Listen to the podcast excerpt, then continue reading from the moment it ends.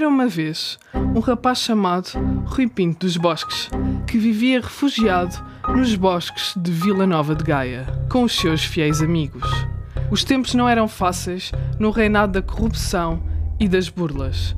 Ele e os seus amigos, intitulados Écares, como não tinham arranjado trabalho no reino, iam todos os dias para a parte mais obscura do reino, a floresta Deep Web.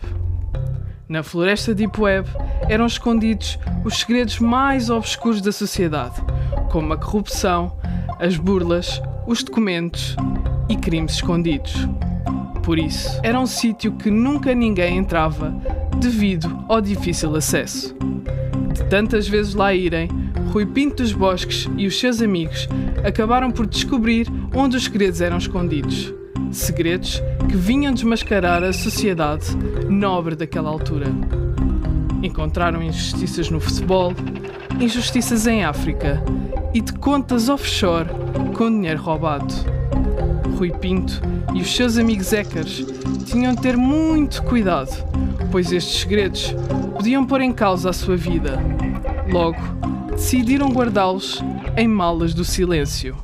Estas malas eram protegidas por enigmas que só o dono das malas sabia decifrar. Um dia, Robin Hood, farto de ver as injustiças a acontecer e ninguém a fazer nada para as parar, resolveu colocar alguns segredos na praça do castelo. Para que ninguém soubesse que era ele, mascarou-se com um manto que lhe tapava a cara.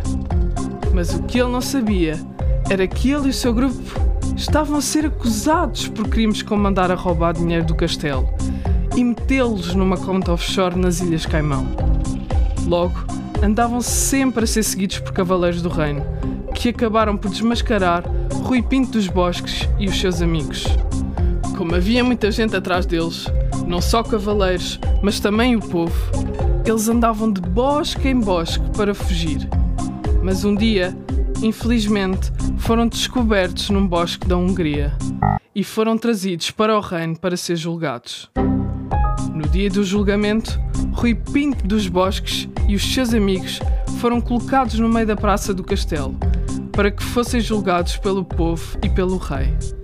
Se fossem acusados, seriam mortos em frente de todo o reino.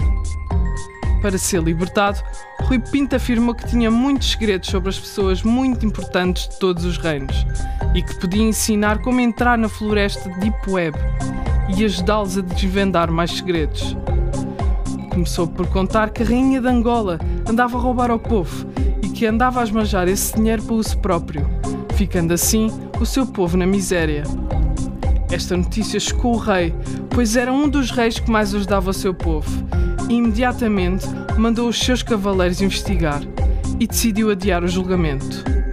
Os cavaleiros voltaram ao reino e confirmaram que Rui Pinto dos Bosques tinha dito a verdade e assim provava a inocência dos Écares.